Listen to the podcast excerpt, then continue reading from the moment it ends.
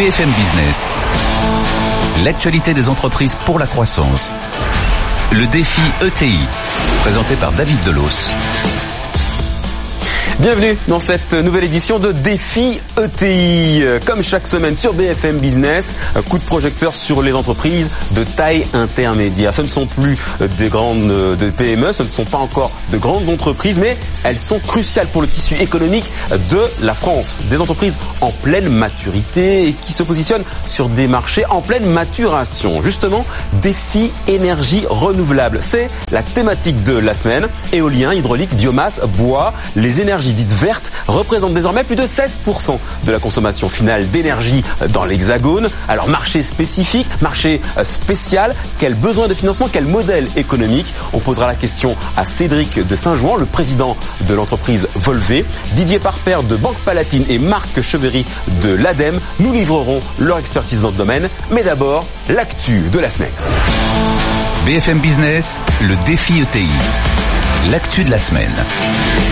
Et l'actu de la semaine, c'est avec Étienne Braque. Bonjour Étienne. et on va s'intéresser à, à l'index de l'égalité homme-femme. Étienne, les entreprises de 1000 salariés avaient jusqu'au euh, 1er mars pour publier un bilan. Visiblement, les entreprises ne se jouent pas le jeu. Hein. Non, pas vraiment. Et pourtant, l'enjeu, il est important, très important. En France, les femmes sont payées en moyenne, tout poste confondu, 25% de moins que les hommes. Et pour pallier à ces inégalités, eh bien, les entreprises ont désormais une obligation de résultat. Mais d'après la ministre du Travail, Muriel Pénicaud, eh bien, les entreprises ne font pas vraiment preuve de transparence. Environ 800 entreprises sur les 1400 appelées ont répondu à l'appel, ont publié donc cet index. Et sur ces 800 entreprises, 120 ont une note inférieure à 75%.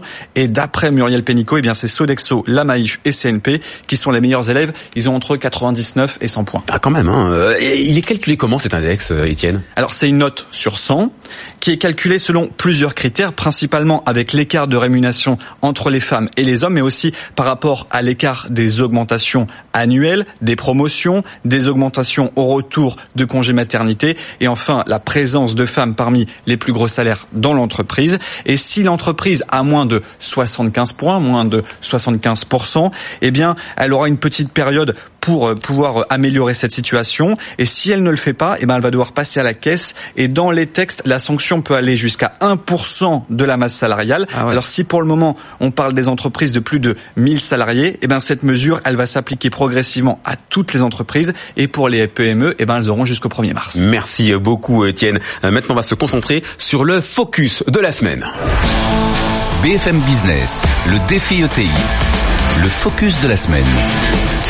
Et c'est avec Didier Parper qu'on va aborder ce focus de la semaine. Vous êtes le directeur de l'offre différenciante chez notre partenaire Banque Palatine. Alors, pour faire simple, hein, l'offre différenciante, on va dire que c'est l'accompagnement financier vers des projets qui demandent une expertise un peu un peu spécifique. Les énergies renouvelables, c'est une euh, industrie qui est qui est très jeune euh, comparée à des secteurs plus plus matures. Quelles sont les les spécificités justement à prendre en compte en matière de financement de projets alors justement, en matière de financement de projet, hein, comme son nom l'indique, c'est vraiment une analyse que l'on doit faire projet par projet, ce qui implique de bien regarder l'environnement juridique, contractuel, réglementaire du projet. Voilà, d'autant plus qu'on est sur un secteur où le cadre réglementaire évolue beaucoup. Donc il faut être très attentif à ça. C'est vraiment une analyse projet par projet, à chaque fois sur une société ad hoc. D'un point de vue bancaire, c'est important, on est sur une société ad hoc, sans recours sur l'actionnaire. Donc c'est pas une analyse d'entreprise classique, c'est vraiment une analyse de ce qu'il y a dans le projet, des actifs du projet et des contrats qui vont permettre de faire les revenus de ce projet. C'est-à-dire qu'effectivement, on n'a pas d'historique sur lequel on puisse réellement voilà. revenir. Parce que l'industrie, elle est jeune, mais elle est jeune, mais mais on voit quand même des éoliennes, des, panneaux photovoltaïques depuis plusieurs années. Euh, il y a quand même des, des points de repère sur lesquels on peut s'appuyer? Absolument. Déjà, on a un peu d'historique quand même, vous avez raison de le dire, aussi bien en France que dans d'autres pays européens qui ont été un peu plus précurseurs que nous parfois. Donc, on a déjà du recul sur le fonctionnement, sur la durée de vie des matériels, panneaux photovoltaïques, éoliennes, au bout de 15-20 ans on sait comment ça vieillit et on sait que ces projets ont encore de la valeur lorsqu'on arrive sur ces échéances, c'est-à-dire à la fin des périodes de contrat de rachat de l'électricité. Et pour finir sur ce point-là, on s'appuie toujours sur des experts externes, audits techniques, juridiques, toujours pour bien valider l'environnement du projet, comme je le disais en introduction. maintenant, vos clients, les acteurs, ils sont euh, nombreux. Euh, qu'est-ce qu'ils demandent spécifiquement euh, à leurs partenaires bancaires comme vous? Alors oui, ils sont nombreux. Hein. C'est un secteur qui était historiquement atomisé, même s'il a tendance à se regrouper. Et ce qu'ils nous demandent, quelle que soit leur taille, c'est d'abord une compréhension des enjeux du secteur puisqu'on est sur un secteur mouvant encore une fois, donc être attentif à l'évolution réglementaire et être réactif, être créatif pour prendre en compte tout ça et proposer des solutions de financement euh, compétitives et bien adaptées. Et parmi euh, ces acteurs, il y a euh, Volvé, créé au début des années 2000. Cette société s'est faite une spécialité des installations et des centrales d'énergie renouvelables. On en parle dans un instant avec l'un de ses fondateurs, mais tout de suite portrait d'entreprise avec Étienne Braque. Éolien solaire depuis près de 20 ans, Volvé s'est spécialisé dans les énergies renouvelables. Mais surtout, Volvé est devenu l'un des pionniers de la production de gaz renouvelable en France. Le tout grâce à la biomasse. Très vite, l'entreprise a noué des partenariats avec plus de 1000 agriculteurs, mais aussi avec des industriels. Financement, développement, exploitation. Volvé a réussi à industrialiser les process de la méthanisation grâce à ses centrales réparties en France. Actuellement, 7 sont en service, 3 en cours de construction et 9 sont prêtes à sortir de terre. Pour cela, Volvé s'est implanté au plus près de ses clients, à Rennes, à Rouen, le tout avec l'objectif de mieux valoriser les déchets et les matières organiques tout en produisant de l'électricité verte. Bonjour Cédric de Saint-Jouan, euh, vous êtes le, le, fondateur et le président de cette entreprise Volvé. Alors petite précision, Volvé n'est pas une ETI, n'est pas une entreprise de taille intermédiaire stricto sensu en termes de, chiffre d'affaires, de nombre de collaborateurs, mais c'est le parcours qui nous a paru intéressant. Il est plein d'enseignements, par exemple pour les géants de l'énergie. Engie vous a racheté justement votre activité méthanisation, c'était il y a une dizaine de jours. Euh, un savoir-faire que les historiques, que les grandes sociétés ne maîtrisent pas encore? Bonjour. Dans notre positionnement à nous dans la transition énergétique, c'est de nous placer en avance de phase sur des nouvelles technologies et de les diffuser à l'échelle industrielle. Donc dans le train des énergies renouvelables, l'hydraulique était passé, on est arrivé avec l'éolien, où effectivement on a commencé à développer beaucoup d'éoliennes. Ensuite le solaire, et aujourd'hui le gaz renouvelable. Si on regarde d'un point de vue historique, en fait, on a commencé par décarboner l'électricité avec l'hydraulique, l'éolien et le solaire. Aujourd'hui, on est en train de décarboner le gaz en commençant par le biométhane, demain l'hydrogène, et puis après il faudra décarboner d'autres secteurs euh, Engie quand il rachète euh, votre euh, vos, vos, vos votre méthanisation pardon, euh, il rachète un, un savoir-faire du coup, il rachète une expertise. Absolument. Donc quand je dis qu'on se place en, en, avance de phase, c'est-à-dire qu'on va là où euh, les, les, les, gros ne peuvent pas aller par manque de, de, de dextérité ou par tout simplement parce que on, on, prévoit les choses à l'avance, euh, on les anticipe et euh, plus plus agile pour utiliser un terme qui est très à la mode en ce moment dans l'industrie. On est plus agile, je pense, ouais. On est plus agile. Ouais.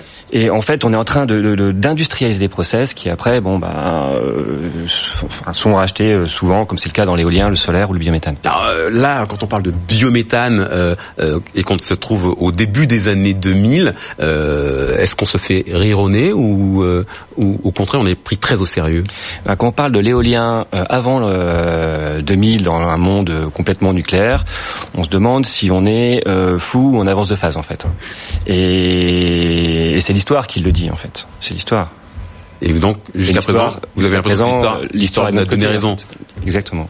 Euh, quelles ont été les, les, plus grandes difficultés que vous avez rencontrées? Ça a été du financement, ça a été l'installation, convaincre des partenaires?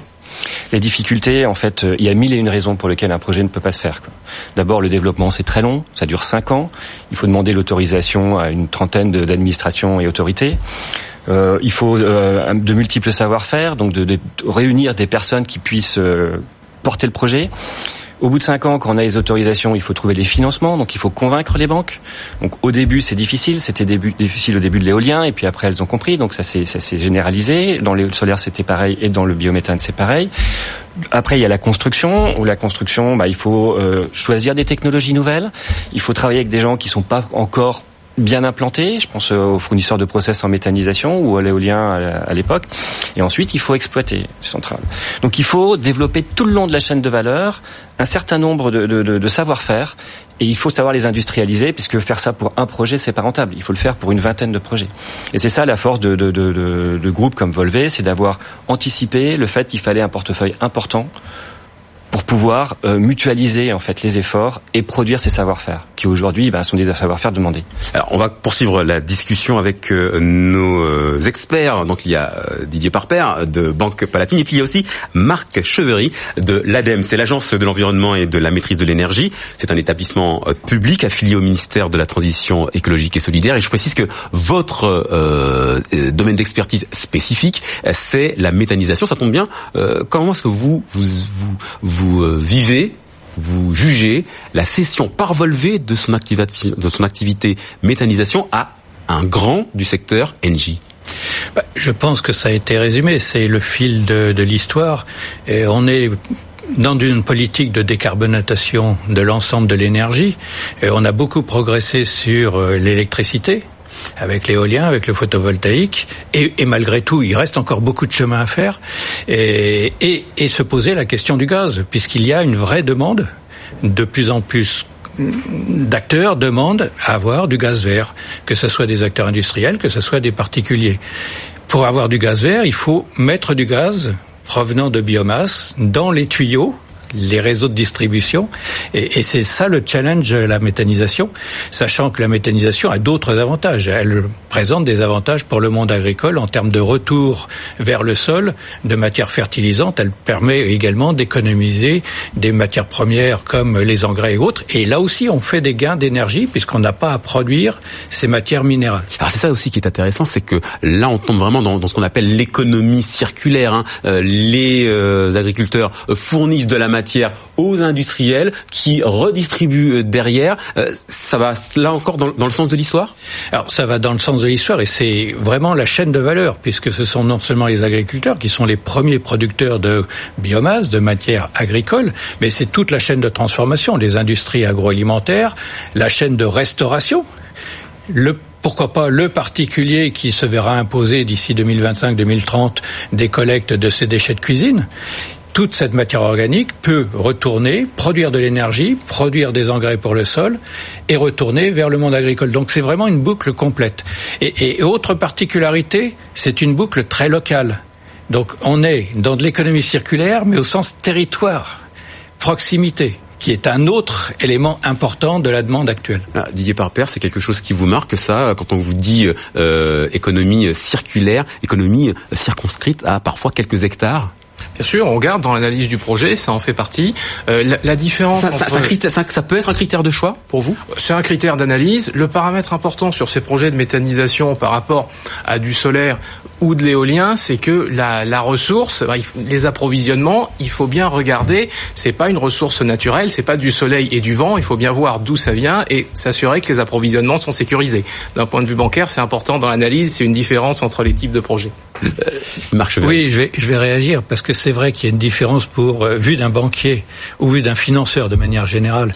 Et on sait mieux prévoir aujourd'hui la quantité de soleil, la quantité de vent sur une année.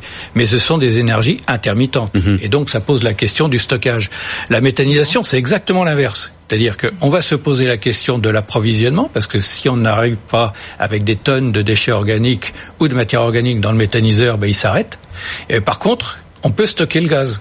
Et donc, on a une énergie moins intermittente. Et donc, voilà, ça donne une des équations sur lesquelles on regarde collectivement comment structurer cette filière, comment professionnaliser les acteurs et, comment surtout la développer, parce qu'il nous reste encore beaucoup de chemin à faire. Alors justement, beaucoup de chemin à faire. Cédric de Saint-Jean, c'est quoi les, prochains, les prochaines étapes? Euh, Vous parliez de l'hydrogène tout à l'heure. Bah, aujourd'hui, il faut anticiper l'onde de demain et, et voir que, euh, avec quoi on va travailler. En fait. Parce que vous, vous êtes euh, avant même la locomotive de la transition écologique, c'est ça? Bah Moi, j'ai commencé à travailler sur l'éolien en 97 et on les a vus pousser en, 2000, euh, en 2007. Mhm. J'ai commencé à travailler sur le biométhane en 2010 et c'est maintenant en 2017, 2018, 2019 qu'on commence à voir les réalisations. Donc la, la, la, la concrétisation dans le domaine de l'énergie, c'est extrêmement long parce qu'on part sur des, des, des, échéances de temps dans le cadre de projets de 7 ans et d'une politique énergétique de 20 ou 25 ou 30 ans d'une génération.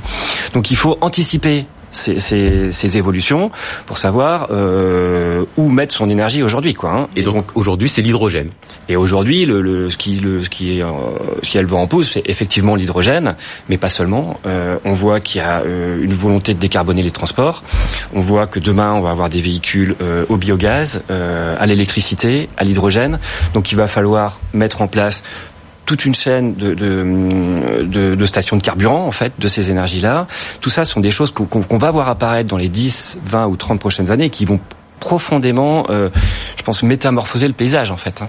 Est-ce que ça complique pas un peu plus le travail des partenaires financiers justement pas dire le, le fait, le, le, le, fait d'avoir justement oui. réinventé euh, plusieurs modèles dans des modèles? Alors on suit évidemment les évolutions du secteur comme toujours la, la banque suit ces évolutions avec un certain effet retard puisqu'il faut trouver la, maturité des modes de financement. Alors euh, d'abord c'est plus un sujet d'innovation technologique, il y a de l'accompagnement financier qui va avec, hein. Ça n'entre pas encore à ce stade-là dans les cases d'un accompagnement bancaire via un financement de projet long terme structuré. Ça vient plus tard. Mais il faut anticiper, il faut se tenir au courant des évolutions du secteur, on doit se réinventer constamment. Se réinventer constamment et euh, est-ce que vous avez l'impression, Marc Chevry, que euh, la loi de transition énergétique énergétique, celle qui a été votée en 2015, eh elle a donné un, petit coup de boost. Alors c'est vrai qu'il y a comme un petit euh, paradoxe hein, dans, le sujet qu'on aborde aujourd'hui.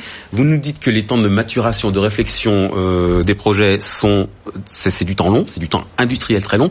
En revanche, il y a une sorte d'urgence à aller vers la transition euh, énergétique. Euh, dans la loi de transition euh, écologique, c'est 2030 et 2030, c'est demain. Oui, alors il y a la loi, mais la loi elle traduit toujours une vision et une prospective, et c'est la raison pour laquelle à l'agence on, on, produit des prospectives, une prospective 100% électricité verte, et une prospective 100% gaz vert.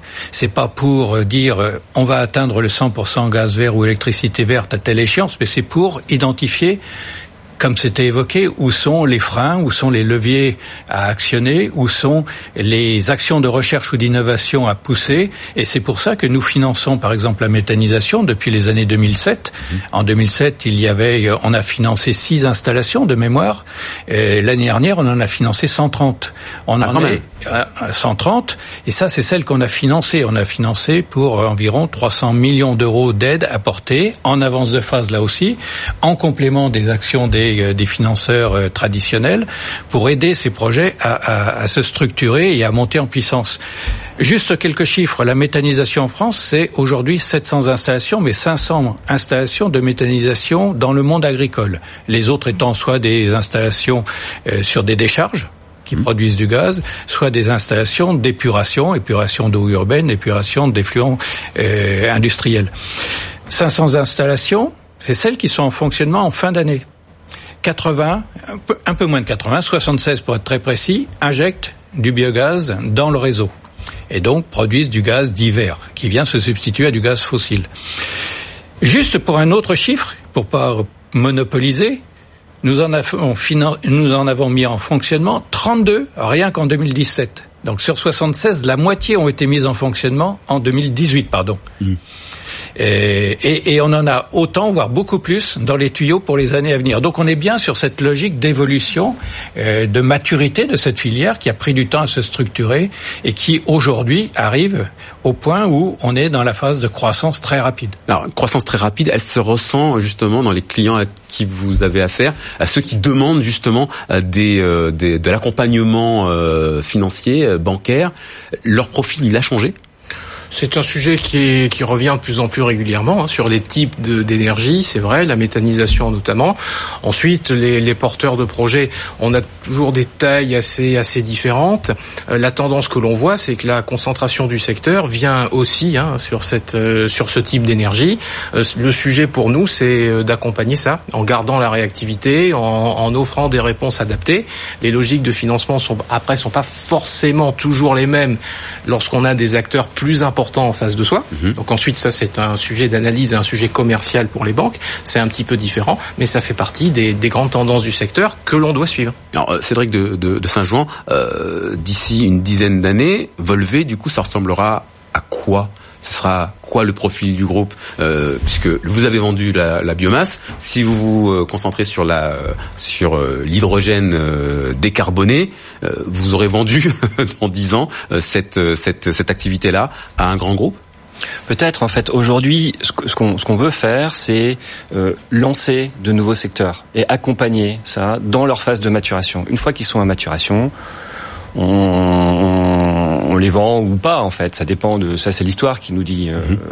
Mais l'idée, c'est que euh, ces savoir-faire se diffusent le plus rapidement possible, puisque, enfin, je pense que le, le, le, but ultime en fait dans dans l'époque actuelle, c'est quand même de lutter contre les dérèglements climatiques et c'est d'apporter des solutions. Et il faut qu'elles se diffusent le plus rapidement possible. Après, chacun est dans son rôle.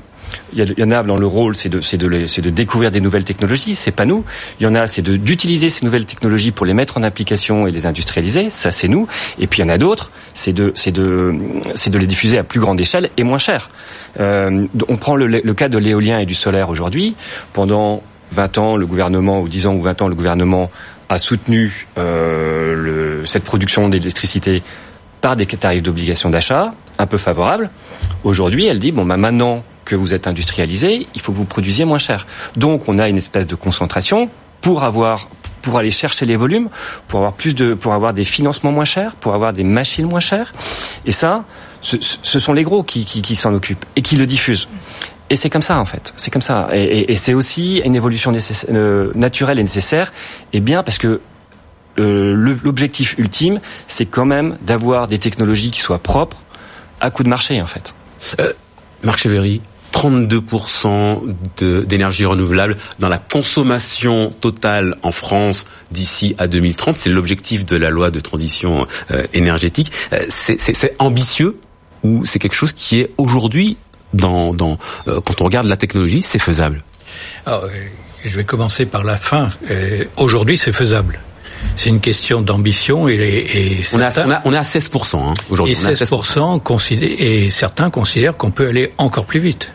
C'est une question, je dirais, de moyens mis en œuvre. Les technologies sont là, les acteurs sont là, la structuration des filières est là euh, sur euh, éolien euh, photovoltaïque, est en train de bien avancer sur la méthanisation.